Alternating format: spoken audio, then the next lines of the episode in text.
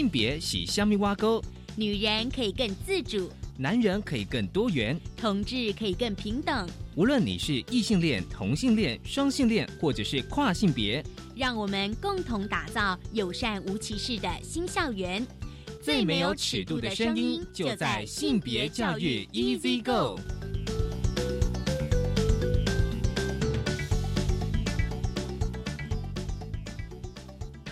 Hello，大家午安，欢迎收听教育电台性别平等一次课，我是温龙。不知道这礼拜大家过得好吗？今天呢，今天节目内容性别大八卦，想跟大家聊就是纾困的方案，跟性别有什么关系呢？因为有变装皇后的工作者表示呢，要申请文化部的纾困，但是呢，却频频受阻。稍后呢，性别大八卦跟大家来分享这则新闻。而今天的性别慢慢聊，想跟大大分享是一本书哦，在疫情期间跟大家分享非常多书，而且今天呢跟大家分享这本书，书名是《女性贫困》。很高兴我们邀请到了宝瓶文化资深的编辑丁慧伟，慧伟来跟我们聊这本《女性贫困》。我们先进行性别大八卦。性别大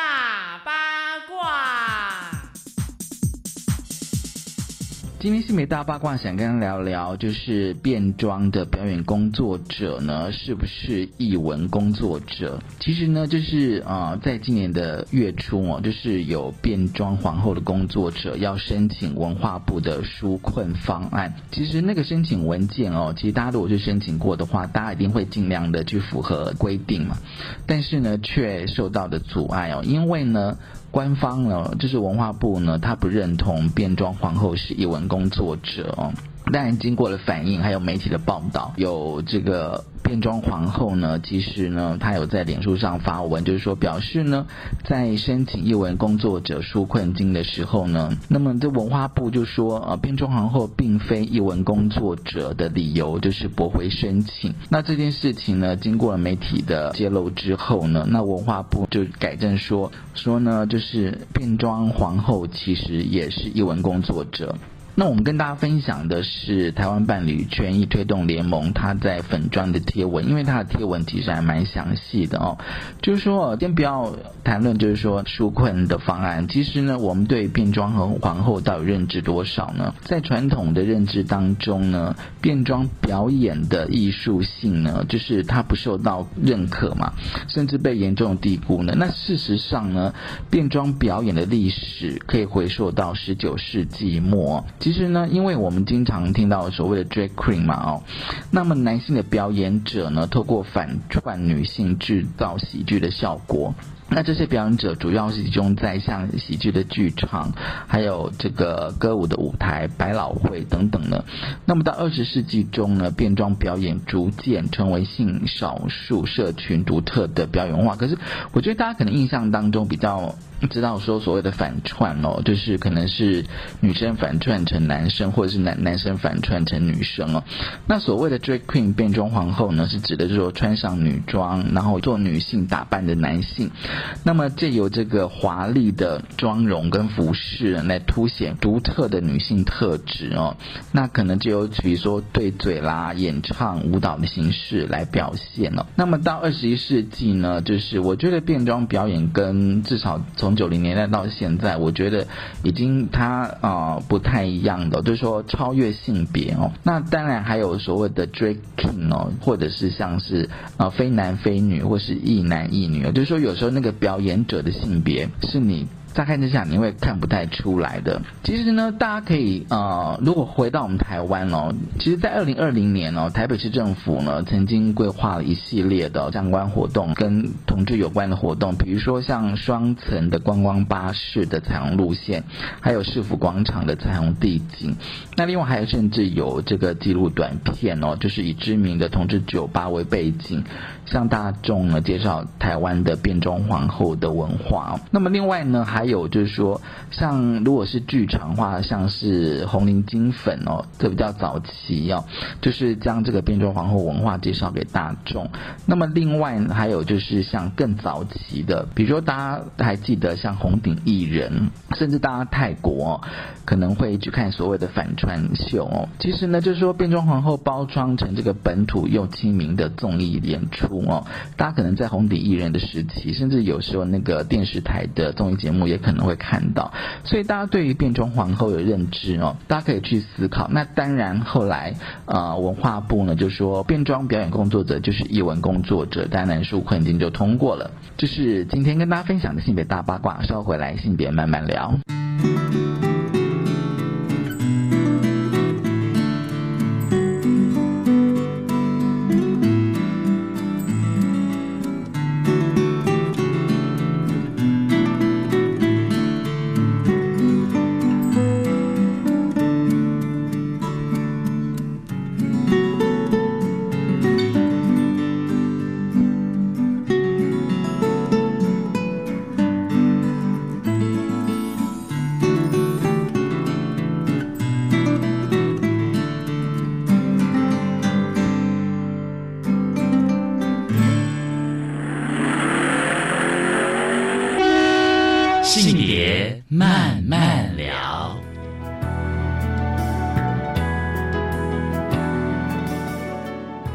再回到教育电台性别平等一字歌，我是问了。我们将进带入性别慢慢聊。今天慢慢跟聊什么呢？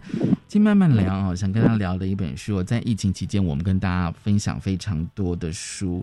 呃，今天想跟大家谈的这本书啊，就是书名是《女性贫困》，它有个副标：负债、漂流、未婚单亲、陷入恶性循环的贫困女子。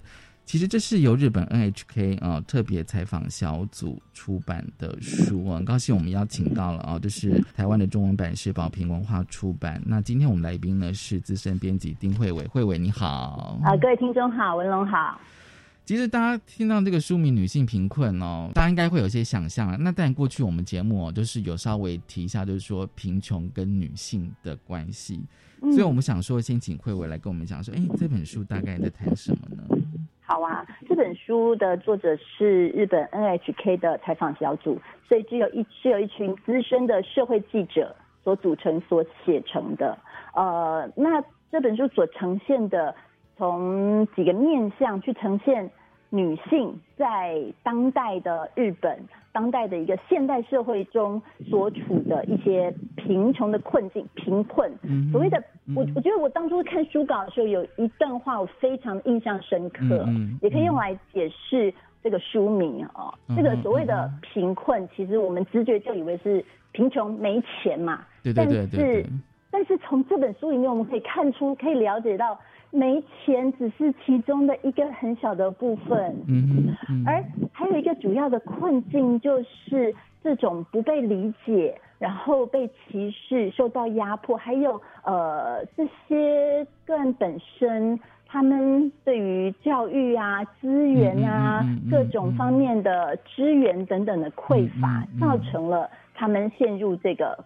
贫困，嗯哼，嗯嗯嗯嗯，就是说，好像我们对于，嗯，我们先从贫困开始聊的话，就是我们对贫困的想象到底是什么哦？因为其实我相信大家都有一些画面，觉得说好像就是很贫穷，觉得他没有钱哦，然后什么可能连吃住哦穿，好像最基本的需求都有一些问题，嗯，对。但是我觉得看完这本书哦，就是我的感觉就是说，好像我们开始要对贫困有新的定义了，新的看法。对，其实呃，在台湾有一个社工机构，他们叫做人生百味。他们在他们是好几年来，每一年都会办一个，就是关于贫穷，也就是呈现就是在台湾看不见的这个贫困的现象。嗯嗯。那跟这一本女性贫困所讲的，其实有异曲同工之妙。呃，像比如说这本书，首先就提出来的是一个看不见的贫困。什么叫看不见的贫困？我们等一下会聊一些故事的例子。对对。就是就是你从外在看起来是光鲜亮丽的，你不会想到他回家去可能跟就是像有一对姐妹花，一个高中生，一个国中生，他们是一天两个人合吃一餐。嗯哼，对。你不会想到背后有这样子情形。对对，嗯，对。但背后的话，我相信有非常多的一些因素啊。那什么是是女性贫困？女性贫困到怎样的特色啊？那刚慧伟你有提到，就是说看不见的女性的贫困。其实呃，看这本书哦，因为我通常看书比较不会先看序。嗯，这本书的话，我就是就先看序了，就这样子。嗯然后，因为我看到那个序哦，就是说像那个推荐序哦，有一篇是利息基金会的执行长哦，他写的哦。然后，当然他会从台湾的经验哦，但有时候我们在看日本的的的经验的时候，也会想要说，哎，如果对照一下台湾的经验到底怎么样子啊？嗯那但他呢就举了一个例子啊、因为他就是有个案，就到法福基金会去哦，申请那个呃，是不是可以符合这个呃辅助的资格啊、嗯但是当然，立信基金会觉得说，就是他个案其实可以的，但是后来他并没有申请到的原因，是因为他的真实的经济情况并没有真实的说出来。对对，就是那个执行长说，当他们陪同这个个案去申请这个受辅助资格的时候，嗯嗯这个案他是说自己是有一个稳定的收入的、稳定的工作的，但他所讲其实跟他真实情况是完全相反。嗯哼，那但是也因此他没有拿到原本可以获得的这个补助。对对。那这个执行长他陪同去嘛，他觉得很奇怪，为什么你不把自己的真实情况说出来嗯，嗯嗯，反而要讲这些掩饰的话？嗯，那这个个案说，我要面子啊，在不认识的面前，怎么怎么好让人家看到他觉得自己另外一面是见不得人的？从这个例子，我觉得刚刚跟文龙也有聊到，一个嗯就是尊严，哦尊严，对嗯一个人无论处到多么边缘的状态，还是需要维持自己一个基本的尊严。嗯哼，然嗯后，然后另外一方面，其实也暴露了这个个案以及很多人，他们其实不清楚这个申请社福援助啊这些呃协助的相关需要的条件。嗯嗯，对，因为哦，他反正就是说，看完这本书之后哦，就是我们对于那个贫穷的想象，就是说除了经济之外，还有教育资源哦。然后呢，我觉得这本书每个章节哦，我就觉得都是一个，它可以就是一个非常大的议题了哦，是，其实都可以都可以是深入钻对，对对写成一本书。每一章都可以成为一本书。这是我看完，因为有时候我看完之后就发现说，啊，就这样子吗？应该 就觉得说，因为我觉得好像都会有一种想法，就是说希望，比如说看完第一章哦，就是看不见的贫困，他讲了一个是十九岁的，应该已经是要念大学了，对由美哦。那有时候我看完他们的故事之后，我就发现说，哎，那他们接下来呢？嗯，你知道吗？呃，我都会有这种感觉，就是希望能够，就是说作为一个读者，我也希望他们的问题能够解决。嗯，其实其实这个感觉，也就是这本书的作者这些社会记者们他们的心声。哎，我自己看的时候，我也是这样子觉得。呃，像刚刚讲到的这个由美啊，她十九岁，的确她是要申请上大学，她现在申请念专科，嗯，但她其实从国中开始，他爸爸过世，嗯然后妈妈因为有肾脏病，没办法稳定的持续的工作，对，那由美他的大哥离家了，因为不堪这个家庭的压力，嗯哼，嗯那剩下这个由美，她还有两个妹妹，嗯哼，她从国中开始就每天早晚打工，嗯哦，要担起包括她在内一家四口的生活所需哼，。对，她每天早上五点多起来就去便利商店打工。嗯，嗯，等等等等的，而这本书会出这本女性贫困的契机，其实也就是呃，这群社会记者他们在做另外一个议题的采访的时候，遇到了由美，嗯。然后听了由美的故事，就是等于是跟拍由美，嗯然后问由美说：“你的理想是什么？”嗯哼，这个十九岁的女孩，她就说：“理想，我还有哪有什么理想啊？她她最大的梦想就是可以跟一般人人一样对，过一般的生活，嗯上学、放学、回家。对，那个看到这边，我就觉得好心痛哦。对我们很多人来说，很多听众来说，也许是一个很自然的生活方式，嗯但是对他却是一个遥不可及的一个梦想。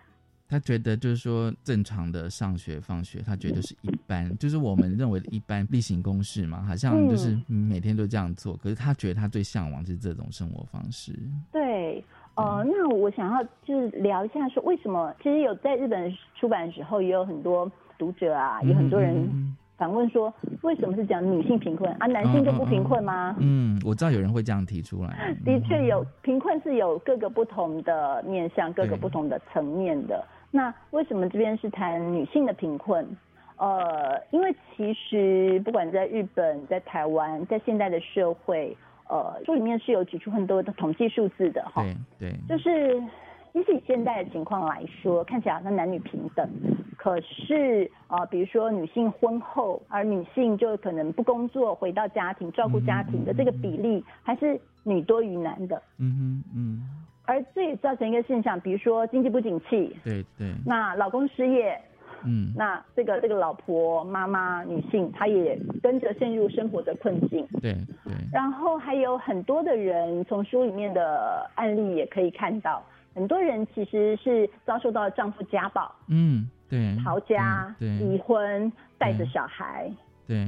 成为单亲妈妈。嗯。然后也有很多的女性，她们就是书里面提到的非典型雇佣，是很难以找到正职的，所以只能做一些呃临时的工作啊、派遣工这些低薪然后不稳定的工作。嗯哼。还有里面我们等一下也可以聊到的就是性产业，嗯，这件事情。啊，然后其实从这些面向来讲。再回到我们刚刚提到那个十九岁的女孩的例子，她是爸爸过世，然后妈妈没有办法好好的工作嘛？对对。而妈妈本来也是家庭主妇，嗯哼。然后其实这样情况呢，会造成代间传递，就是上一代的母亲的贫困现象很容易会传到下一代。对。书里面也有很，我觉得是很惊悚、很骇人听闻的例子。其实我觉得他每一章哦，感觉上都是环环相扣的，你知道吗？是是，好像会互相影响。比如说我们刚刚提到的非典型的雇佣，因为他说在在日本就是非典型的受雇者当中，女性是百分之七十。嗯，对，这比例其实是非常高。那另外就像对非常高的，那另外就像是单亲妈妈。其实单亲妈妈，我们觉得，我个人认为就是说，还是稍微可以想象，她可能会有遇到贫困的问题，因为她可能要工作，要养小孩。嗯，然后再就是说，如果他又找不到正职的工作，如果是非典型或者兼职那一种，因为其实，在书里面有提到还蛮多数字的哦。他发现说，哎，其实他们真的是处于低薪。对。然后另外就是说，你刚刚讲到，比如说可能遇到家暴的议题。对对，这其实是很多情况都是这样子的状况。对，那我觉得我读这一本书哦，就是我自己最惊讶的部分是那个性产业的那一章。我也是，你也是。我发现那个呃推荐序里面也是作者他们也都是有提到那个性产业啊。是。那我觉得那一章哦，因为我们对日本性产业，我相信大家也一定有很多的想法。不过我觉得他这一章的标题说性产业成为生存的最后希望，你知道吗？看到这个标题的时候，我就觉得说就是有一点五味杂陈，你知道吗？嗯。就是他最后要走到性产业，他才能够存活。对，因为其实呃，为什么会这样子？因为日本的性产业有一个现象，就是他们是那种一条龙的服务，嗯，他们的目标就是招揽单亲妈妈，嗯哼，去工作，单亲妈妈带着小孩嘛，对，所以这个性产业的公司呢，他们不但是停工工作，还有托儿所，嗯哼，设立了托儿所，然后还有可以免费的住宿，对。对，这其实就是这些单亲妈妈他们最需要的这三大面向。对啊，对，像像呃作家林立清，他他有写一篇推荐序，他在推荐序里面有写到说，可能其实像在很多地方，一个单亲妈妈她要获得工作、育儿、住宿这三个补助。好，这三个协助是要跑很多不同的机构、不同的单位的。对对对但是这个 日本的性产业，他们很聪明，他们直接做一条龙。你来我这边工作，我什么都给你。给你，对，就是这样。对对，有时候读读起来也是蛮无奈的，你知道吗？就是说，真的。对对，然后呢，我觉得比较重点是说哦，比如说像它里面有提到那个一个案例是幸会啊，他只有二十七岁哦，因为他中学时候就是离开单亲家，你看他又是单亲家庭。然后他有提到说，店里的人跟客人像家人一样的关心我。对，这个嗯，对啊，这个幸会的例子其实也是很多很多女孩的例子。她就是单亲家庭嘛，然后呃离开了之后，家人也没找她，所以她家庭关系这这方面断绝的。嗯哼嗯嗯。然后来到了店里以后，其实他有时候会忍不住乱花钱，但是店里的人还会叮咛他存钱哦，帮他还会先对直接先帮他存一部分起来。嗯嗯然后还有他说他每次不是上班时间，他也会喜欢到店里面嗯嗯嗯，跟客人聊聊天呐、嗯觉得嗯这边是让他有一种温暖的感觉，嗯就是家的温暖。嗯，其实我读到这边的时候，有时候也是会想到，就是说那个性产业，可能这些女生跟那些客人的关系，还有他们的互动这样子，让他觉得是有家的感觉。就是说，这个嗯虽然是一个店家哦，性产业的店家，但是反而会让他有家的感觉。那反而他的原生家庭是没有让他觉得有家的感觉。对，我觉得这个就是说，因你看嘛，他说他中学时候就离开他的单亲家庭了，中学十几岁的时候就到现在。对，那他走到了性产业，其实我有想到说，还是回归到我们刚刚讨论那个议题嘛，就是经济。嗯，就是尤其是对于呃可能失学的少女，嗯，嗯或者是一些经济很困窘的女性来说，用自己最天生的条件去赚取收入，嗯嗯嗯去生存，这是一个直接的一个方式。嗯哼，这这是一份工作，这是一份工作对对，只是说我们现在探讨的是这些女性她们有没有不同的选择的机会？嗯，如果在性，应该说在性会的例子里面，是，应该是没有的。嗯，那其实有很多的个案，我们可以看到说，呃，就回归到我刚刚一开始提到的，什么是贫困？对对对，就是从教育的不足啊，就是教育的缺乏，还有家庭的支持的缺乏，还有呃稳定的工作也找不到，然后还有嗯人际各个层面，嗯这些所有资源都缺乏，这种就是一个最大的贫困。嗯，好，我们先休息一下啊，我们继续再来跟慧伟来讨论这本书哦，《女性贫困》呢，因为它后面还有两章啊，一个是怀孕哦，怀孕也会跟贫困有关哦。那另外就是说哦，其实刚刚我们提到就是代间传递。好，我们嗯先休息一下，稍后回来。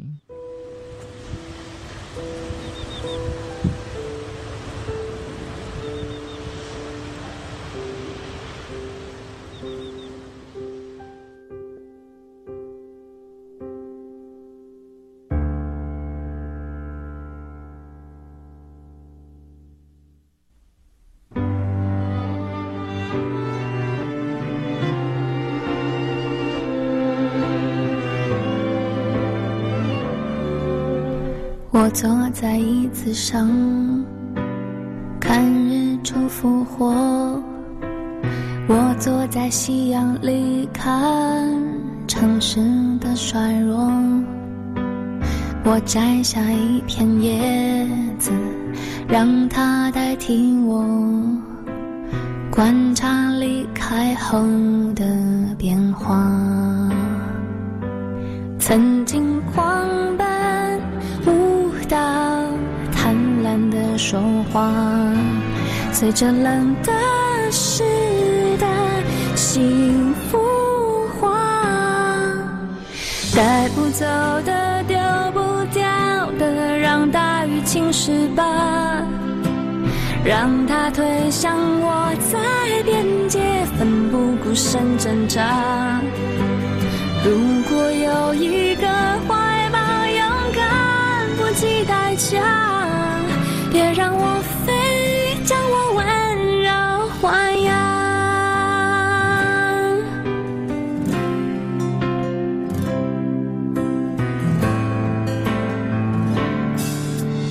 我坐在椅子上，看日出复活。我坐在夕阳里，看城市的衰弱。我摘下一片叶子，让它代替我，观察离开后的变化。曾经狂奔舞蹈，贪婪的说话，随着冷的时代幸福化，带不走的，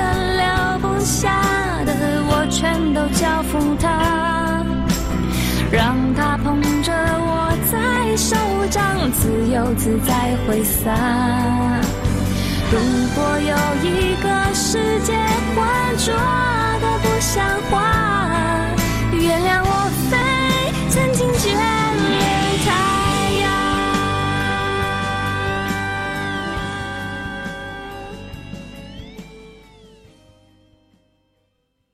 大家好，我是陈军医师。疫苗保护力是指接种疫苗的人与没有接种的人相比，减少了多少生病、重症或死亡的风险。所有的疫苗在开放接种前，都必须经过卫生主管机关确认安全性与有效性，符合国际标准，并经由专家会议讨论来定定接种对象及优先顺序。符合条件的接种民众，经医师评估后接种 COVID-19 疫苗，可保护自己与他人的健康。有政府，请安心。以上广告由行政院与机关署提供。想在空中学说简单易懂的马来语，但总是觉得时机不对，擦身而过吗？错过了却想马上学、马上说马来语的听众朋友们，大家有福喽！国立教育广播电台将于六月二十一日开始，每周一到周五早上七点二十分，让大家跟着郑然老师一起马上学、马上说简单易懂的马来语，记得别错过这个好机会喽！我是国立台东高中蔡美瑶校长。随着各校完备三年课程地图的架构，其实一位高中生是可以在高中阶段适性探索，不管是自主学习、多元选修、加深加广，或者是社团等相关的课程，都可以让孩子发展自己的优势能力，看见自己的特质。就让我们一起共同陪伴孩子的成长。教育电台让您深入了解新课纲。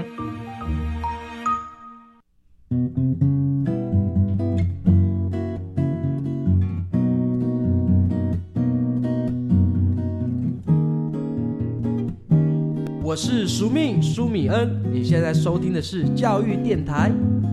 哦，朋友们，就爱教育电台。耶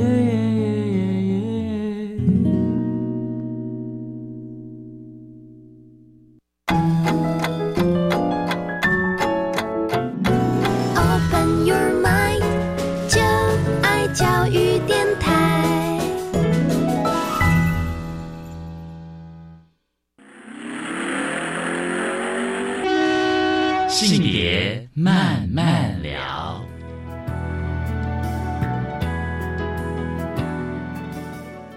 欢迎再回到教育电台性别平等一字一个我是温龙。我们现在进单元性别慢慢聊。今天晚上聊什么呢？今天晚上跟他聊的是一本书《女性贫困》。很高兴我们邀请到宝瓶文化的资深编辑丁慧伟，慧伟来跟我们聊这本《女性贫困》。其实这个阶段呢，我们想继续聊这本书的内容哦，就是它里面有一章是谈到怀孕跟贫困，大家可能想象说。怀孕跟贫困到底有怎样的关系哦？因为书里面他有提到，就是一个 NPO 的机构叫婴儿蓝，我觉得还蛮特别的。呃，对啊，这个刚刚跟文龙有先聊一下，嗯在台湾好像是想不到有相应的组织。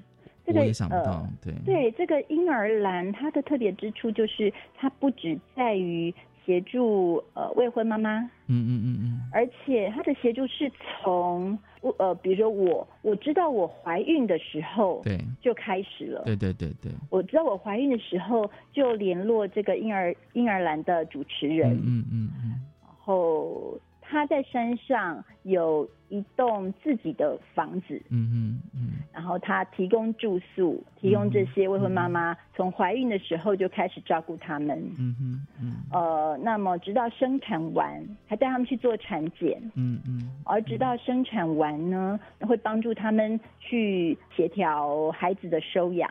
嗯哼，就是他们大部分的人都没有办法自己养孩子，嗯不管是经济情况或者是可能呃意意愿方面，嗯嗯，那么婴儿栏就会协助他们呃让孩子出养，嗯嗯嗯，直到这个阶段，这是从怀孕到生子后非常完整的。所以可以说，在婴儿栏这里啊，他们对女性的协助是从怀孕一直到最后生子完，嗯哼，这也嗯这也是一条龙服务。嗯嗯嗯，所以等于是说，因为刚刚我们上个阶段聊到那个性产业哦，他们也是嗯。提供一条龙。一条龙嘛，就是提供你住宿哦，进就工作住宿，甚至连托育哦都全部给你这样子。那他这个婴儿栏这边哦，因为它里面有提到，就是说，他说绝大部分的女孩子其实都没有经济的能力哦，嗯，那他们离家出走，但是呢，哦，就是要遮掩这个肚子嘛，因为她已经怀孕。那你怀孕的话，你肚子一定会一天比一天大这样子哦。是，对，所以有时候就想起来，就是说这些女生，其其实我发现这书里面有很多都是十几岁的年轻的女性。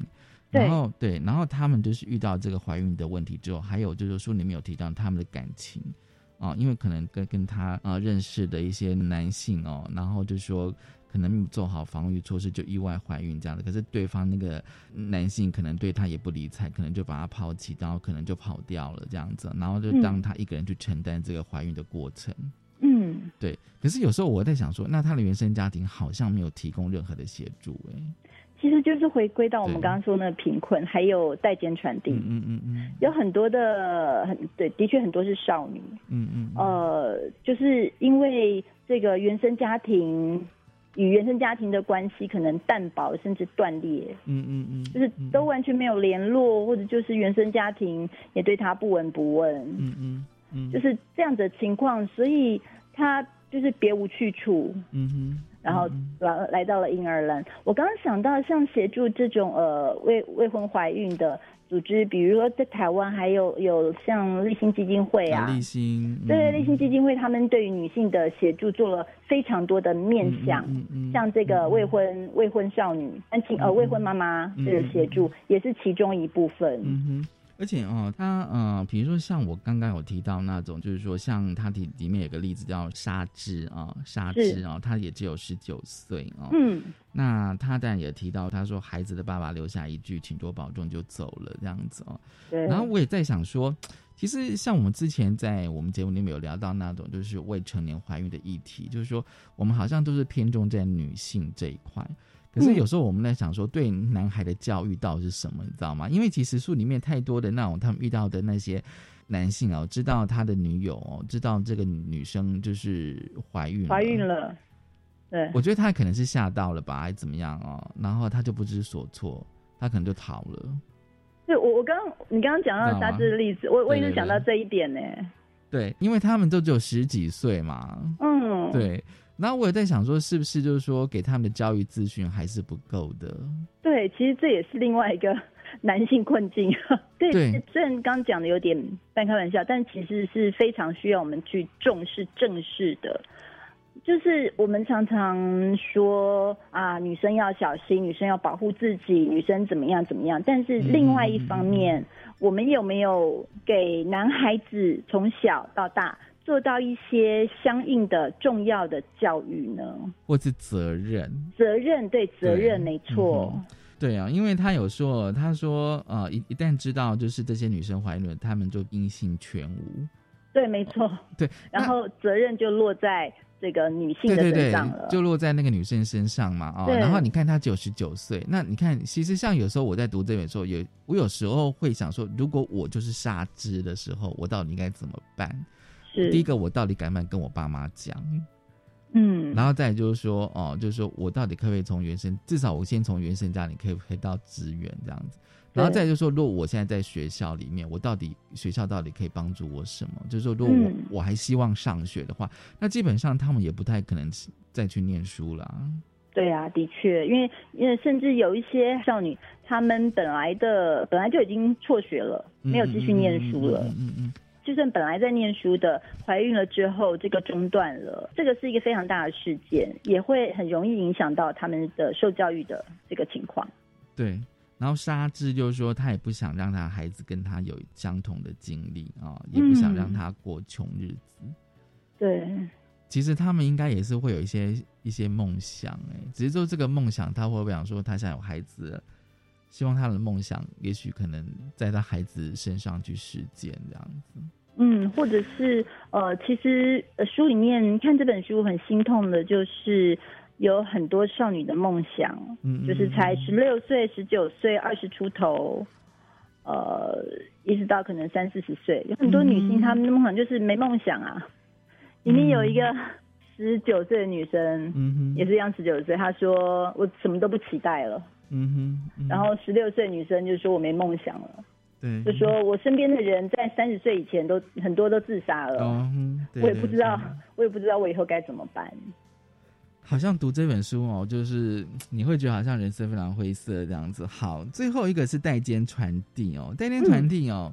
其实我们刚前面哦，我发现就是说，你如果读到第七章，你大家可以理解为什么会代间传递了哦。嗯，对。那书里面哦，这章里面有提到一个，就是让我读起来是非常惊讶，就是所谓的网咖家庭哦。那当然就是说，在台湾我们对网咖想就是大家那边去上网哦，就比如说可能提供饮料那边上网啊，那你可能时间到你就走人这样子、哦。但是它里面有一家人是彩香，嗯，他家人的经历，我觉得其实我相信任何人读到应该都会很难想象的，而且觉得蛮还蛮不可思议的。对，其实这个网咖家庭就是彩香是一个高中辍学女生。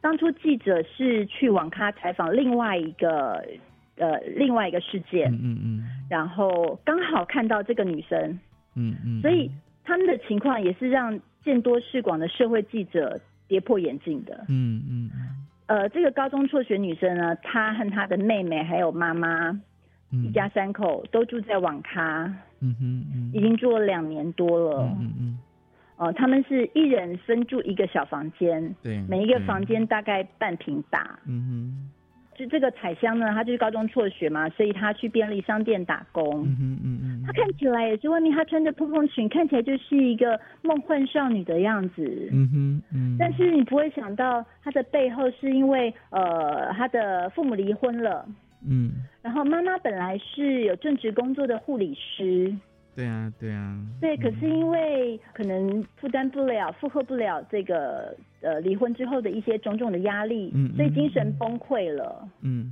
那妈妈现在也是有一有一搭没一搭的打零工，嗯嗯而她的妹妹是国中生，可是也已经早就没有去上学了。对啊嗯所以我刚刚说的姐妹两个一天合吃一餐，就是她们姐妹。嗯哼就是呃，彩香她每天从便利商店打完工，可能带回一个面包或者一个罐头、嗯一个饭团，嗯两个人合吃。嗯。另外哦，因为他书里面有，就是说他在讲那个彩香故事哦，他有提到一部电影，就是无人知晓的夏日清晨。哦，对，对对对这部如果片子真的是令人流泪。你如果看过这部电影的话，你在读这本书一定非常有感，一定嗯共鸣力非常强。确实，确实，对你就会觉得说，好像那个，比如说家里大人都离开了，然后就剩下这些小朋友。对这部片子，这部片子导演是失之愈合，他就是描写呃几个小孩都是幼儿的年纪，嗯嗯嗯嗯从幼幼儿到小学的年纪，那妈妈因故离开了，嗯嗯，就留下这几个小孩，他们自力更生这样。而且因为这部电影它是二零零四年上映，那这本书是是二零一四年，所以这议题嗯其实都一直存在的。对啊，而且那部电影它其实就是根据一个日本真实的社会事件改编的。嗯，对。对，所以电影导演还是有他的触角、哦，修为题的触角，他发现这是议题这样子、哦，所以当你读这本书的时候，在这几个章节你这样读下来，读到最后，你大概就会可以想到为什么会有网咖家庭了。而且重点是说哦，就是当然最后他有提到那个解决的方法啦，哦，那嗯，有时候谈到解决方法，有时候感觉上，其实我自己是觉得有时候是蛮无解的。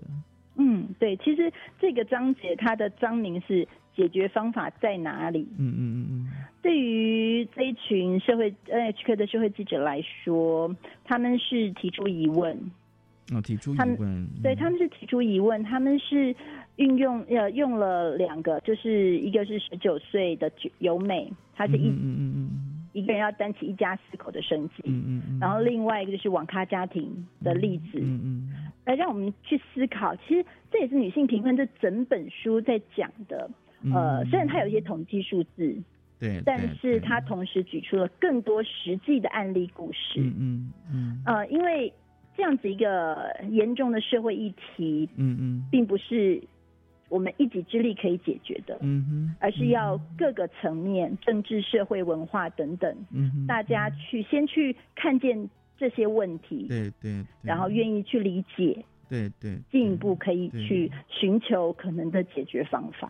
嗯，而且因为其实啊、在最后一章有提到，就是说他们在节目播出之后，但有些观众会有反应嘛，哦，嗯。然后他们就接了很多电话哦，对。那但很多人都会觉得说，他们觉得没办法接受，或觉得说，哎，他们好像都可以住网咖，应该不会太穷之类的哦，就是大嗯概会有一些、呃一般人想法的回应这样子。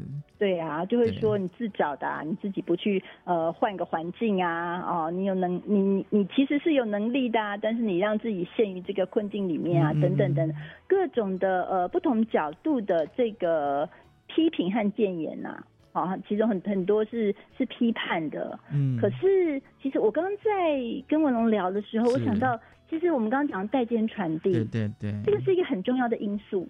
然后代间传递，嗯，对，代间传递，呃，就像一个漩涡一样，嗯嗯嗯嗯嗯，就这些女孩，她们从出生开始，从她们呃，比如说十几岁开始，对从她们小时候开始，其实就是在一个，就是一个没有一个平等的立足点。嗯嗯嗯嗯，他们从出生就是陷于一个贫困的境地，嗯嗯然后就像一个漩涡一样，嗯或者是他们身边的周遭的环境都是这样子。嗯，而且我自己看完之后，我觉得说他们好像感觉是都是只能靠自力救济，你知道吗？嗯，有很很多的很多的情况是这样，呃，像这个节目《女性贫困》这个报道的制作人，他就有写说，这些女性她们在人生起点就被剥夺了梦想与希望。嗯嗯嗯嗯嗯，呃，当然还是有一些比较正面积极的例子，对对，但是我之前有编过一本书，嗯嗯呃，那个作者他说，好好长大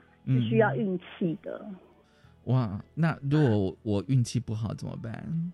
对，有有一部分是运气，另外一部分其实就是整个的社会环境嗯嗯嗯嗯有没有一些相应的支持。嗯，如果没有相应的支持的话，其实我们每一个人都都很可能啊，有一天你的这个安全网破掉了、崩塌了，你就掉下去了。其实我在读的时候也有这种感觉，你知道吗？然后嗯尤其是说现在又跟疫情这么严重的时候，我突然觉得说啊，怎么是想说现在能够还能够以这种方式生活？嗯，所以，呃，所以我想说哦，虽然到最后哦，其实当然他们有找一些专家来分析啦，哦，那但我想说，日本的社会一定有他们的一些很结构性的一些问题，这样子、嗯哦。嗯，好，我们先休息一下啊，稍后回来。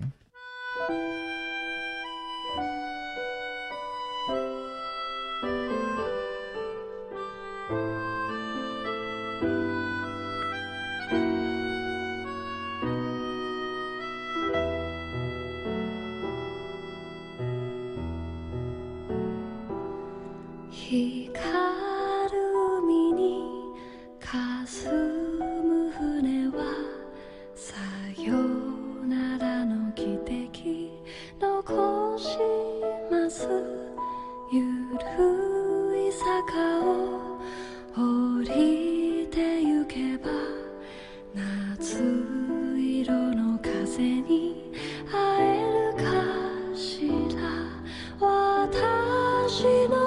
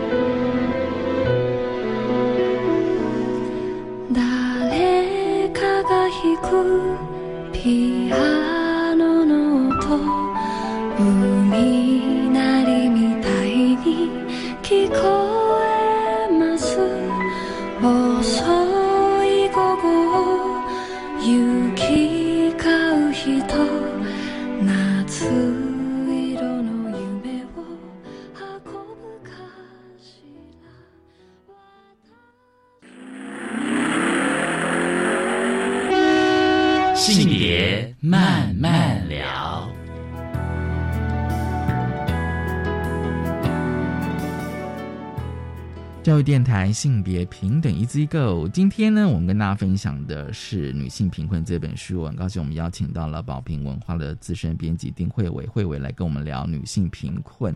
其实最后呢，我想要问一下哦，就是说，如果从这个编辑理念，因为它毕竟是一本翻译的书，嗯，对，那我其实是想知道说，哎，那那你们翻译的理念是什么呢？想要出版的想法是什么？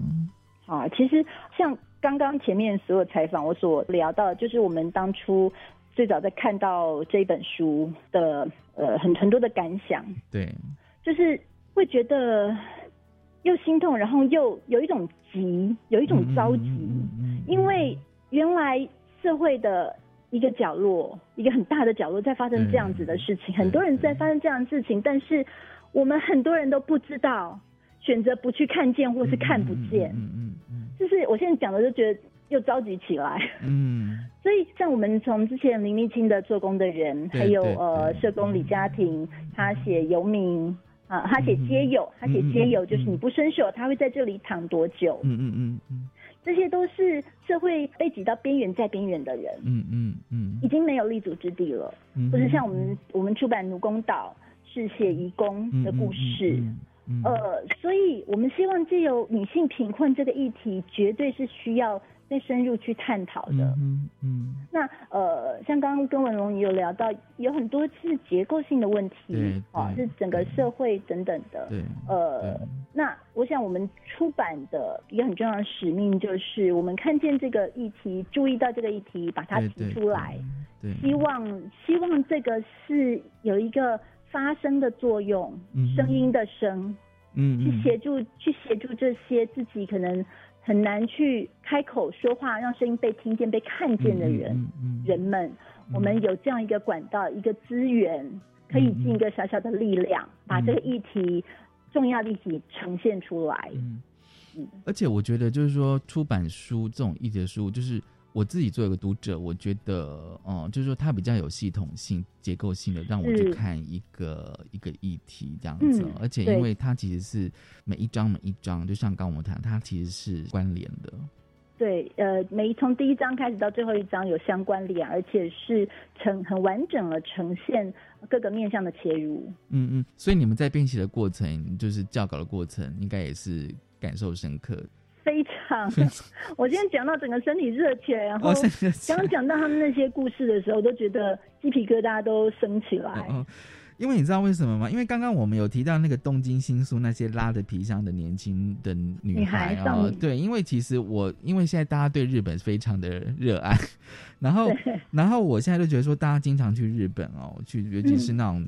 东京哦，那些商业区的时候哦，其实像我有时候也会注意到他们的很多女生的打扮哦，也会跟一些朋友分享。可是像我现在就看完这本书之后，我现在就觉得说，难道就是我们原来想象的那个样子吗？对啊，其实嗯，像刚刚说到，在东京新宿街头，有很多少女拖着行李箱，对，看起来好像是来玩的，但是其实记者深入探讨发现，他们是每天晚上没地方住。然后可能从外地到东京来打工，嗯嗯，啊，就是或者就是没地方去，所以他们就是待在那种二十四小时的咖啡馆，嗯，啊，商店里面就凭着那个一条手机线充电，嗯嗯，那有些人可能就是呃做远郊，那有有一些少女，他们就是到东京来打工，可是没地方住嘛，所以就住在那里。那个行李箱看起来很漂亮哦。可是里面装的是他们全部的家当，家当这样子。对，这不只是我们自己在身为读者在看书的时候惊讶，就连采访记者他也有写到，他说他在采访之前，他根本没想到这些大街上到处可见的这些拖着行李箱少女，背后竟然是这种贫困的凄惨现实。嗯，然后他把他们称作是漂流少女。漂流少女，对，对，对。真的，真的，我觉得有时候还蛮还蛮难想象的。嗯，但但是我很高兴有这本书，让我去更深入的去了解这个议题哦。谢谢，我们也很高兴。对，那你们有计划出版台湾的女性贫困吗？我们真的很想，然后有在收集这方面的资料，这样子。嗯，希望有机会。今天真很高兴慧伟来跟我们分享这本啊女性贫困啊就是说你看这本书你可以重新的去理解就是说在日本社会里面的女性她们遭受贫困的一些议题啊不管在负债啊漂流啊或是呃未婚单亲啊陷入恶性循环的贫困女子其实她的副标就已经大概就是把这这本书的几个面向有提出来。今天真很高兴慧伟来跟我们分享这本女性贫困谢谢你。谢谢。谢谢大家收听今天的新美评论，一字一个，拜拜。